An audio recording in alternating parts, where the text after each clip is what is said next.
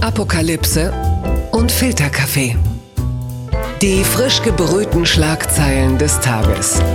Mit Mickey Beisenherz. Einen wunderschönen Freitagmorgen und herzlich willkommen zu Apokalypse und Filterkaffee, das News Omelette. Und auch heute blicken wir ein bisschen auf das, was wichtig ist, was ist interessant, was sind die Schlagzeilen und Meldungen des Tages und die Beurteilung all dessen, die obliegt mir nicht alleine, denn ich habe einen Gast. Er ist Moderator, Kulturjournalist, Bestsellerautor. Sein Buch heißt Nackt im Hotel und das passt perfekt, denn ich liege gerade im Hotel und trage nichts als ein. Gut, es geht auch viel zu weit. Was ich eigentlich sagen wollte ist, Guten Morgen, Joschück. Ja, schönen guten Morgen, Micky. Ich will es auch wirklich nicht genauer wissen. Ja. Kaffeetasse neben dir reicht mir, was sonst drumherum oder nicht drumherum ist, ja. will ich auch nicht hören eigentlich. Genau, ich, ich, trage, ich trage nichts als eine Tasse aus Porzellan. wo ist die Frage? Wo? ja, wo, genau. Äh, das, äh, das, du weißt ja, äh, Radio und Podcast ist ja auch Kino im Kopf. Ja. Ähm, das letzte Wochenende in Freiheit, wie verbringst du es? Fragezeichen. Also wir haben geplant, die große Corona-Shutdown-Party, 200 Leute in der Wohnung, mhm. ein bisschen Glühwein machen und so, weil Alkohol hilft ja auch immer so ein bisschen das, das Virus noch weiter zu verbreiten. Ja. Nein, im Ernst. Also ich bin dieses Jahr 40 geworden und ich habe schon meinen 40. mit mir mehr oder weniger alleine verbracht. Das heißt, ja. ich bin einigermaßen gewöhnt und wenn man 40 ist, ist das Format des Corona-Spaziergangs, ah. was jetzt so viele machen. Ne? Also mit einem, vielleicht mit einem Getränk durch die Gegend spazieren, ja. bisschen die Stadt entdecken. Das geht ja weiterhin ja. und das wird auch weiterhin so durchgeführt werden über den Winter, fürchte ich. Ist auch eigentlich gar keine so unangenehme Tätigkeit. Also das habe ich auch schon gemacht und es gibt Schlimmeres und äh, wo wir gerade von Schlimmerem sprechen, blicken wir vielleicht einfach nochmal auf den Bundestag von gestern. Die Schlagzeile des Tages kommt vom Tagesspiegel. Tiefer Corona-Riss im Bundestag. Wüste Anfeindungen treffen auf gebrüllte Wut. Bei der Verteidigung des Teil-Lockdowns im Bundestag wird sogar die Union emotional. Doch nicht nur die AfD vertieft die Kluft im Bundestag, auch die FDP. Ja, es war im Grunde genommen allen Leuten, die momentan in Fußballstadien so ein bisschen das Feeling fehlt. Die hatten das gestern im Bundestag. Es war so ein bisschen das Derby Union gegen, ja, was ist Hertha, äh, AfD, oh, Paul Keuter von der, von der BSC, der wird jetzt schwer schimpfen, wenn ich diese Partei mit seinem Club äh, reinwerfe. Aber vollkommen zu Recht. Ja, aber es war wirklich kurz vorm russischen Parlament, was da los war, oder? Also das war ja teilweise wirklich ein hohen Gesang, dann Geschrei, Ordnungsrufe. Das hat man echt relativ selten im Bundestag. Ja, und ich gerade das fand ich aber insgesamt auch ganz gut, also mit ein paar Ausnahmen natürlich. Ähm, die mhm. AfD mit ihrem Diktatorengeschrei, das, ja, und ja. diese Zwischenrufe Katastrophe, ja. Aber mal das beiseite gelassen, muss ich sagen, war ich ganz froh, dass man wieder das Gefühl hatte, dass es sowas wie Parlamentarismus in Deutschland gibt. Da gab es eine Regierung, ja. die hat vehement ihre Entscheidungen von vorgestern verteidigt und dann gab es eine Opposition, die vehement dagegen angegangen ist und das war schon toll. Also mhm. einen Ralf Brinkhaus zu sehen, ja. der quasi die Zerstörung des Christian Lindner live äh, im Bundestagsfernsehen vollbracht hat, ja. das war schon mindestens mal bemerkenswert, würde ich sagen. Ja. Total. Und zwischendurch dann immer noch mal äh, der Bundestagspräsident Wolfgang Schäuble, der dann so Sachen sagt wie, ja, wenn Sie einen Präsidenten unterbrechen, kriegen Sie gleich Ordnungsruf, das ist gefährlich. Also es war, ich fand es auch gut, wobei die Zerstörung des Christian Linder, das stimmt, das war äh, interessant, weil gerade Brinkhaus ja eigentlich auch als jemand gilt, der eigentlich viel zu milde ist und viel zu weich und da ging immer wirklich schwer der Puls. Der sagt dann auch in Richtung Lindner, unwürdig, ihre Vorgänger hätten sich geschämt. Jetzt muss ich mal kurz, weil es ging ja um Opposition. Äh, was Lindner gesagt hat, er ist halt einfach auch, also sag mal, Teil der, tja, der mittigen Opposition. Er hat ja Dinge gesagt, wie der Deutsche Bundestag kann den Beschluss nur noch nachträglich zur Kenntnis nehmen. Und er sagt auch, äh, Frau Bundeskanzlerin, Sie sagen, Debatte stärke die Demokratie. Äh, dafür muss die Debatte hier vor der Entscheidung stattfinden. Das ist ja für einen Oppositionsbeteiligten ja jetzt kein völlig irres Bedürfnis, würde ich jetzt mal sagen. Nein, oder? und in der Sache, in der Sache gebe ich ihm da auch vollkommen recht. Also wenn er mehr Mitsprache durch Parlamente fordert, wenn es um solche massiven Grundrechtsbeschränkungen geht, da hat er natürlich recht. Und das ist ja auch das, was also das Volk, der Souverän ist nun mal das Volk und der Sitz der vertreten, wird vertreten durch einen Bundestag. Da muss mitentschieden werden. Und dass sich die Kanzlerin mit den Chefs der Länder trifft, was eigentlich verfassungsmäßig gar nicht so vorgesehen ist, dass die dann in ihrem kleinen Kreis da Entscheidungen treffen, ja. das äh, kann man durchaus kritisch sehen. Es gibt einen kleinen Schönheitsfehler bei der, bei der Lindner-Rede natürlich, denn in NRW, seinem Bundesland NRW, hat ja die FDP geführte, also mit, mit unterstützte Regierung mhm. diese Entscheidungen ja auch mitgetragen. Es ist natürlich ein bisschen seltsam, wenn dann der FDP-Chef, der eigene Chef, sich hinstellt und sagt, das geht so nicht. Ja.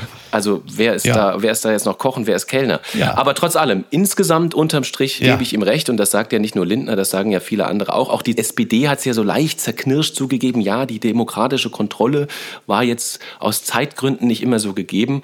Das muss natürlich gegeben sein in einer parlamentarischen Demokratie. Na klar. Und jetzt blicken wir halt natürlich auf die vielen Maßnahmen dieses Lockdown Light und äh, nicht jede erscheint einem sinnvoll. Ich sage nicht, nicht jede ist sinnvoll, sie erscheint einem nicht sinnvoll, denn gerade was die Restaurants, Gastronomiebetriebe angeht, aber auch diverse Kulturstätten, die ja sehr gute Hygienekonzepte haben, die beschweren sich ihrerseits natürlich nicht zu Unrecht darüber, dass sie jetzt letzten Endes sich mit Schrot beschossen fühlen. Das ist gefühlt ja auch so.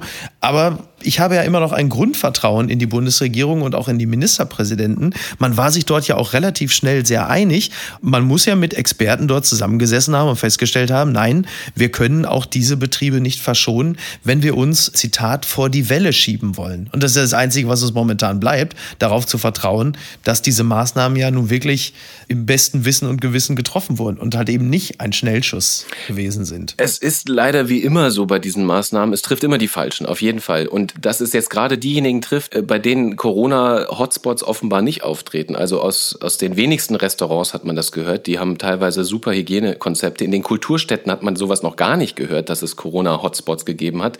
Dann ist es natürlich umso enttäuschender für diese Branche, dass sie jetzt am meisten darunter leiden muss. Auf der anderen Seite, wenn man hört, dass irgendwie 75 Prozent der Corona-Fälle gar nicht mehr nachverfolgt werden können, mhm. dann sind wir gerade in einer Out-of-Control-Phase. Das Chaos ist schon greifbar. Und dann kann ich durchaus auch verstehen, dass es harte Maßnahmen geben muss. Ja. Gleichwohl äh, darf man sich da auch ähm, nicht täuschen lassen, so eine Kulturszene, die man einfach mal so platt macht, die kann man auch nicht einfach so wieder aufbauen. Also Henning May hat das ganz schön gesagt. Er hat gesagt, Jazzkneipen sterben nur einmal und dann immer für immer. Ja. Also wenn man davon ausgeht, dass Kultur so eine Art Kit der Gesellschaft ist, also ein bisschen das Schmiermittel auch für einen Pluralismus und für Solidarität, die wir alle gerade so beschwören, dann darf man das nicht auf die leichte Schulter nehmen. Und das muss wirklich eine ganz kurze Phase sein mit, also immerhin 10 Milliarden Hilfe steht ja auch im Raum. Ja. Ob das dann auch den letzten Tontechniker wirklich auch erreicht, da bin ich mir allerdings noch nicht ganz sicher. Ja, völlig zu Recht. Interessant wird es übrigens, dass in Bayern, natürlich in Bayern, du weißt, Markus Söder, mein Platz ist in Bayern, dass dort jetzt schon der Katastrophenfall ausgerufen werden soll, unter anderem um Patienten irgendwie besser versorgen zu können. Aber äh, was in Bayern jetzt auch quasi, also das Denunziantentum wird jetzt von ganz oben verordnet. Äh, in Bayern soll es jetzt so sein, dass dann tatsächlich mal äh, die Nachbarn auch bitte mal vorbeikommen sollen und gucken, ob denn da auch die Kontaktbeschränkungen eingehalten werden. Also so ein bisschen das, was man Karl Lauterbach nachgesagt hatte, äh, soll in Bayern jetzt wirklich von oben herab äh, dann auch entschieden werden, dass die Nachbarklinik sagt, guten Tag, wir sind die Zeugen Coronas, wir wollten mal gucken, was hier so los ist. Also das äh, finde ich schon sehr speziell. Ja, das sind diese Kollateralschäden, die mit Entscheidungen immer wieder einhergehen, wobei man auf der anderen Seite auch sagen muss, zum Beispiel im Schwabeländle ist das ja äh, gar nicht ungewöhnlich, das heißt da Kehrwoche. ja. In, der, ja. in der Kehrwoche wirst du sowieso immer von deinen Nachbarn denunziert, wenn du nicht richtig sauber gemacht hast. Ja. Aber nichtsdestotrotz, also wenn das jetzt anfängt, dass die Leute mit Ferngläsern an ihrem Fenster hängen, um zu gucken, ob die Nachbarn sich jetzt wirklich mit zwei oder vielleicht doch zweieinhalb Haushalten zusammentun, dann wäre das natürlich absolut kontraproduktiv zu dem, was ich vorher gesagt habe zum Thema Solidarität und lasst uns mal zusammenhalten. Das finde ich auch also wirklich wahnsinnig, wie jetzt hier jede Branche die andere gegeneinander ausspielen will. Ja. Also die Kulturleute beschweren sich vollkommen zu Recht. Gleichzeitig ist natürlich der Mechatroniker bei VW, die gerade große Milliardengewinne wieder einfangen, der ist natürlich auch von diesen Maßnahmen betroffen und der hat vielleicht auch Angst um seinen Job. Und dann ist er auf derselben Ebene wie der Saxophonist aus Thüringen. Also ja. das Gegeneinander ausspielen, das hilft nun wirklich gar keinem. Ja, das ist richtig. Und äh, du sagst gerade Kehrwoche. In den letzten Sommermonaten hatten wir eher die äh, Eider- und Kehrwochen. Und äh, das ist auch ein bisschen der Grund, warum wieder hier steht. Naja. Blattgold.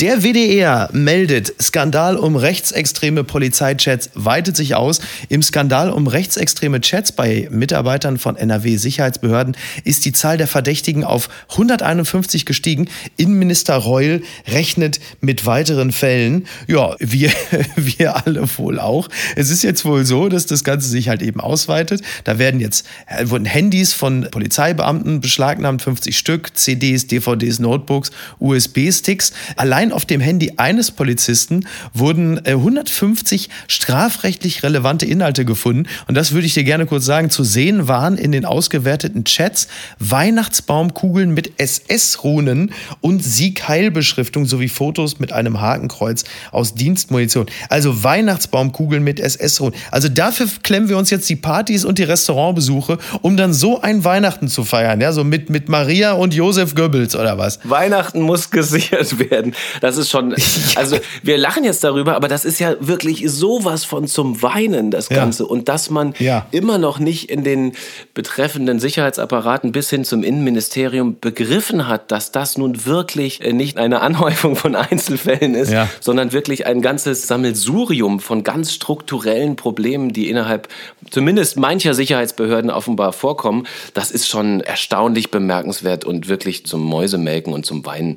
Da will man gar nicht mehr Weihnachten feiern, wenn man das hört. Also stell dir vor, dass die Leute, also manche Leute mit ihren SS-Ruhen Weihnachtskugeln unterm Baum sitzen und sich dann ihre Geschenke, äh, Leni Riefenstahl-Filme und so weiter auseinander. Also das, es geht gar nicht. Ja. Das will man sich nicht vorstellen. Ja, und in der Weihnachtsgeschichte fehlen übrigens auch die drei Weisen aus dem Morgenland. Die sind da nie angekommen an der Krippe. Es ist wirklich ein absolutes Elend.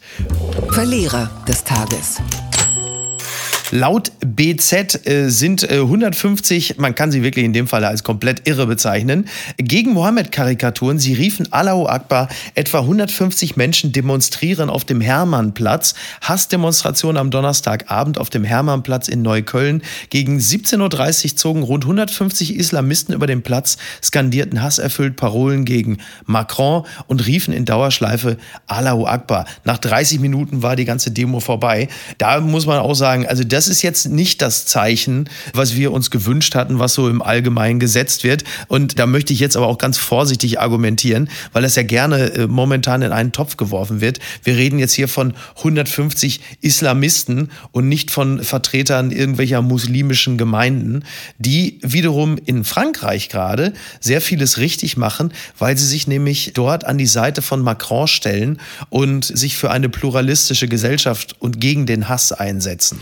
Und wir dürfen auch nicht vergessen, gestern Abend gab es ja auch eine weitere äh, Kundgebung, eine Ansammlung am Brandenburger Tor, wo sehr, sehr viele Menschen, inklusive sehr, sehr vielen Musliminnen, sich solidarisch gezeigt haben ja. äh, mit dem französischen Staat und mit einer pluralistischen Gesellschaft. Also das gab es auch. Mhm. Und diese 150 da, von denen du gerade gesprochen hast, das sind natürlich Jünger Erdogans. Das kann man ja nicht anders sagen. Ja. Der ständig Öl ins Feuer reingießt und irgendwie zum Boykott aufruft und von einer Erdoganophobie spricht, die in Frankreich Österreich geschürt würde.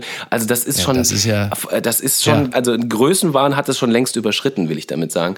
Ja. Das ist schon Wahnsinn. Und das sind diejenigen, die dann seinen Aufrufen folgen. Ja. Aber der macht das ja auch nicht aus Überzeugung, sondern einfach nur, weil er sich innenpolitisch absichern will. Also das ist auch wieder eine Hirnrissigkeit, die sich da auf dem Hermannplatz einfach ausgießt. Ja, das kann man so sagen. Erdoganophobie, das ist mir tatsächlich neu gewesen. Das wusste ich auch noch nicht. Aber es ist natürlich klar, bei jemandem, der eine solche Hybris pflegt, dass er das natürlich dann auch äh, direkt auf sich, also dann wird noch nicht mal der Prophet angefeindet, sondern direkt Erdogan. Also macht er sich im Grunde genommen, stellt er sich jetzt schon auf eine Stufe mit Mohammed und mit Allah. Also Gottgleich. Gottgleich ist, ist so er in jedem Fall. Gottgleich. Ja, ja. Fasziniert. Das hat mich überrascht. Der Spiegel schreibt, Spionagevorwurf gegen flüchtigen Wirecard-Manager. Masalek soll V-Mann des österreichischen Geheimdienstes gewesen sein. Ex-Wirecard-Vorstand Jan Masalek war laut einem Zeitungsbericht ein geheimer Informant des österreichischen Bundesamt für Verfassungsschutz und Terrorismusbekämpfung. Womöglich hat er in Deutschland spioniert. Also ich weiß nicht, hat Nico Hoffmann schon die Rechte an dieser ganzen Wirecard-Geschichte? Also wir wissen, ne, also gerade eben äh, gab es ja diese Luftbuch Abbuchungen von 1,9 Milliarden Euro, diesen wirklich kapitalen Beschiss rund um Masalek und den Ex-Konzernchef Markus Braun. Und jetzt äh, soll Masalek dann auch noch V-Mann gewesen sein. Also diesen Plot-Twist hat doch nun wirklich niemand mehr kommen sehen. Und wenn es noch Menschen in diesem Land gibt, die gerade die Kanzlerin um ihren Job beneiden, ich glaube, dann hört es wirklich auf. Weil die, also sie muss ihrem Volk auf der einen Seite Exponentialrechnung beibringen, die muss sich mit so einem Gauland im Bundestag rumschlagen und dann hat sie jetzt auch noch einen Bilanzfälschungsskandal an der Backe, wo sie ja teilweise auch keine so ganz gute Figur gemacht hat.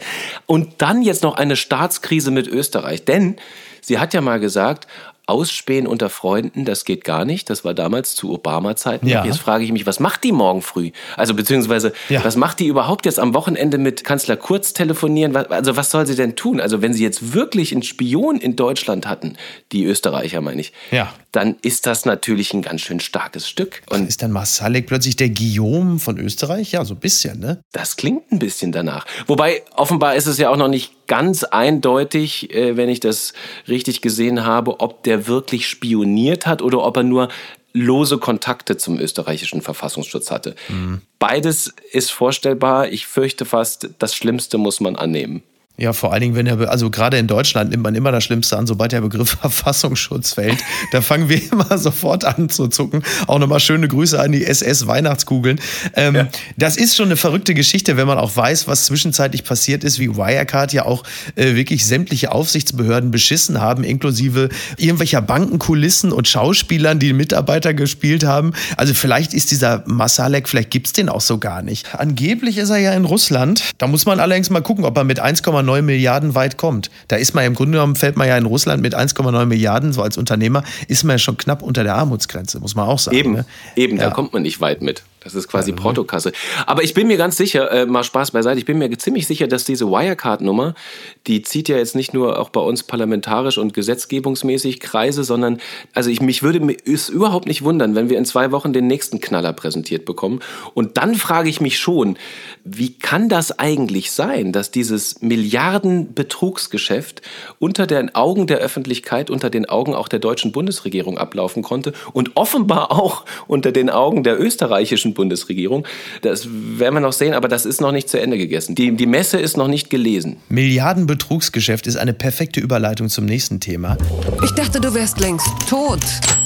Ja, da müssen wir mal gratulieren. Äh, es ist der Lazarus unter den Flughäfen. Der BER wird endlich eröffnet. Am 31. Oktober ist es dann endlich soweit. Nach 14 Jahren Bauzeit. Ich meine, 2006 war der Spatenstich, 2006 auch das Jahr des Sommermärchens, also auch dieses Märchen, was ja auf dubiosen Zahlungen und Kungeleien entstand ist, passt irgendwie sogar auch ganz gut. Denn es gibt interessante Berichte über den BER, unter anderem im Spiegel. Und da sieht man mal, was das überhaupt für ein Defizit defizitärer Bums ist, das Ganze, das ist wirklich Wahnsinn. Das Ding ist halt einfach überhaupt nicht rentabel und es wird es auch niemals sein. Also Experten sagen bis 2023 Verluste von rund 1,7 Milliarden Euro voraus, weil das Ding natürlich mit Bau und Totalsanierung so viel gekostet hat wie drei Flughäfen, aber halt natürlich nicht den Wert äh, von drei Flughäfen hat. Und es gibt eine dauerhafte Wertminderung von mindestens drei Milliarden Euro. Und um nicht andauernd als Pleite zu gelten, haben die Flughafenbetreiber wirklich immer wieder äh, die Zahlen frisiert. Also da kommt selbst Udo Walz nicht mit. Also 2013, 2014, 2015 hat diese Gesellschaft Kosten in Höhe von fast einer Milliarde Euro außerhalb ihrer Bilanz aufgehäuft. Es ist Wahnsinn. Dieser Lütke Dahldrup, ja, der letzte von fünf Flughafenchefs, der hat ja, also bei der Buchführung gab es so viele Bilanztricks und intransparente Maßnahmen, dass ich ein paar Mal geguckt habe, ob Lütke Dahldrup nicht vielleicht auch schon mal Wimbledon gewonnen hat. Es ist wirklich, es ist absolut verrückt, wirklich. Ja, und jetzt eröffnet dieser Flughafen auch noch ausgerechnet am Geburtstag von Lütke Dahldrup. Ja. Ich weiß nicht, ob, also es heißt immer, es sei Zufall, aber ich kann mir das gar nicht vorstellen. Also der hat wahrscheinlich gedacht, zu Corona-Zeiten brauche ich noch mal eine große Feier und das ist wirklich die letzte, die ich wahrscheinlich in meinem Leben machen kann, weil danach geht es wirklich nur noch bergab. Und du hast ja vollkommen zu Recht gesagt, also finanziell ist es ein Desaster. Ja. Jetzt haben die ersten Leute sich ja den Flughafen schon anschauen können und man konnte ja auch schon Fotos sehen und die nicht einhellige, aber doch sehr oft zitierte Meinung ist, das sieht alles ein bisschen aus wie so ein Provinzflughafen. Ja. Und wenn man sich das jetzt mal vor Augen führt, es sieht aus wie ein Provinzflughafen und er ist defizitär und braucht ständig neue Millionenzuschüsse, dann kommt mir das fast so vor wie Kassel-Calden ja. oder Lübeck ja. oder so. Weißt du, so diese kleinen Regionalflughafen, ja. die eigentlich keiner braucht. Das ist aber sicherlich kein großer Hauptstadtflughafen, das Drehkreuz zur Welt. Äh, sie haben ja noch nicht mal die Flugrechte dafür. Also das ist schon ein ganz schöner Wahnsinn. Vor allem, wenn man auch noch dazu bedenkt, zu diesen ganzen Finanzdesastern, dazu kommt ja noch, dieser Flughafen besteht ja zur Hälfte auf Pump. Mhm. Also ich glaube, drei Milliarden sind einfach nur Kredite, die dann immer wieder neu erneuert werden müssen. Übrigens von uns Steuerzahlern. Natürlich. Ja, ja wirklich. Ja, das, das ist im Grunde genommen, kannst du das Ding auch gleich Jan Masalek Flughafen nennen. So, weil das ja im Grunde genommen ist das ja Wirecard mit Tragflächen. Die Berliner müssen ja deshalb auch noch auf Tegel verzichten. Der geliebte Flughafen Tegel. Man war so schnell da. Jetzt musst du ja im Grunde genommen, äh, du bist ja kurz vor der polnischen Grenze, bis du dann erstmal äh, abfliegen kannst. Wobei, also ich, in dieses Horn kann ich nicht reinstoßen. Okay. Also ich habe Tegel auch immer als wunderschöne Bushaltestelle zum Wegfliegen gesehen, äh, ohne Frage. aber, aber aber Tegel war auch am Ende. Tegel hat ja auch nicht mehr viel funktioniert jetzt zum Schluss, also vor Corona. Das ist aber was ganz Neues in Berlin, ne? Es hat wenig funktioniert. Es sah ehrlich gesagt auch ein bisschen brakig an manchen Stellen aus und die, die Mitarbeiter an der Abfertigung sahen ähnlich grau aus wie der Beton. Also ich bin mir, ich bin mir nicht sicher, ob es vielleicht ganz gut war, dass man einen neuen Flughafen macht. Ich glaube, die Idee an sich ist gut. Sie ist halt nur einfach wahnsinnig in die Tonne getreten worden dann sagt ein Typ, der übrigens auch ganz froh ist, dass er jetzt in der Einflugschneise keine Flugzeuge über sich mehr hat. Gewinner des Tages ist Christian Wulff, das hätten wir doch auch nicht gedacht, dass das nochmal passiert. Die Abendzeitung meldet, ist Bettina Wulff wieder mit Ex-Mann Christian zusammen? Gibt es ein erneutes Liebescomeback? Nachbarn wollen beobachtet haben, dass sie wieder zusammen wohnen. Ja, also das haben die Nachbarn übrigens der Bunte äh, berichtet, dass Bettina Wulff dort wieder. Und da hat sich's gelohnt. Ja, ist doch fantastisch. Jetzt ist doch die Frage, was hat dieser Christian Wulff? Ist es das Haus? Es muss das Haus sein. Oder dieser Leberwursttempel in Großburg-Wedel, der zieht diese Frau magisch an. Wie, wie, oft waren die schon auseinander und wieder zusammen? Also ich glaube, äh, die sind es das, das dritte, dritte Mal. Mal. Das, ist, ist, das ist also die dritte Welle nach dem zweiten Lockdown.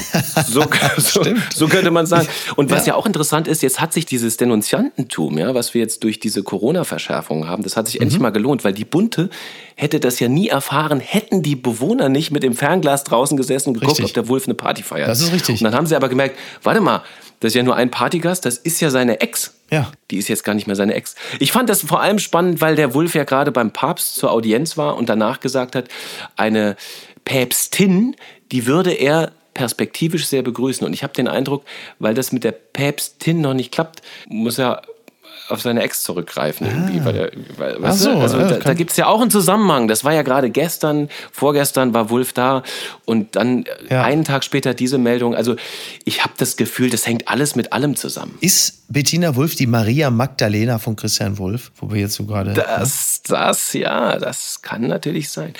Hat die den Nee, da bin ich nicht bibelfest genug. Nein, ich wollte gerade was über Verrat und so weiter erzählen, aber da bin ich nicht bibelfest genug. Hatte Maria Magdalena den Jesus damals äh, mitverraten? Nee, nee, nee, nee. Die hat, äh, nee, nee, der hat sie ja mehr oder weniger so Pretty Woman-mäßig aus dem, äh, aus, aus dem Zwielicht geholt Ach, und dafür hat sie ihm dann die Füße gewaschen. So, und so war das. Also das war, ja, ja, das war, nein, nein, das war ganz toll. Äh, weitere Informationen zum Thema Weihnachten entnehmen Sie einfach NRW-Polizei-Chatgruppen. da sind wir jetzt nicht so, nicht so im Detail. Aber was das Denunzianten Denunziantentum angeht, möchte ich zum Schluss das noch nachliefern. Und was schreibt eigentlich die Bild? Die Bild hat also ein Thema heute ganz fett vorne auf der Titelseite. Das scheint wichtig zu sein. Wir sehen den NRW-Ministerpräsidenten, wie er im Flieger sich vorbeugt, mit jemandem redet und ihm hängt die Maske vom Kopf. Und da steht dann nur drüber, 60 Minuten nach seiner knallharten Lockdown-Rede, Laschet ohne Maske im Flieger.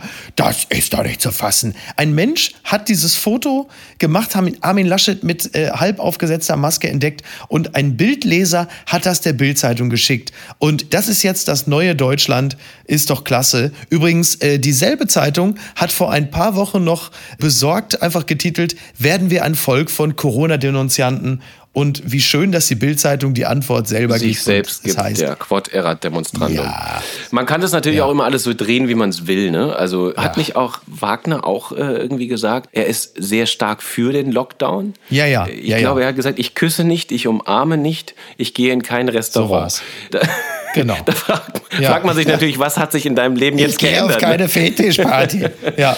Was ist anders als in Vorpandemiezeiten? Nee, also klarer Appell auch von mir. Ähm, mehr Solidarität, weniger Denunzianten und wir kriegen das trotzdem hin. So machen wir es. Wunderbare Schlussworte. Jo, ich danke dir sehr für diesen inspirierenden Morgen. Genieß dein letztes Wochenende in Freiheit, um es mit den Worten von Markus Söder sagen. Schauen Sie, der Winter kommt. Naja, wir bleiben heiter und gelassen, oder? Wir kriegen das schon hin. So machen wir das. Vielen Dank, Micky. Ja, ich danke dir. Mach's gut. Bis denn. Ciao. Und zieh dir mal eine Hose an. Tschüss. Tschüss. Die heutige Episode wurde präsentiert von Readly. Apokalypse und Filtercafé ist eine Studio Bummens Produktion mit freundlicher Unterstützung der Florida Entertainment. Redaktion Niki Hassania. Produktion Laura Pohl. Ton und Schnitt Mia Becker und Christian Pfeiffer. Neue Episoden montags, mittwochs und freitags. Überall, wo es Podcasts gibt.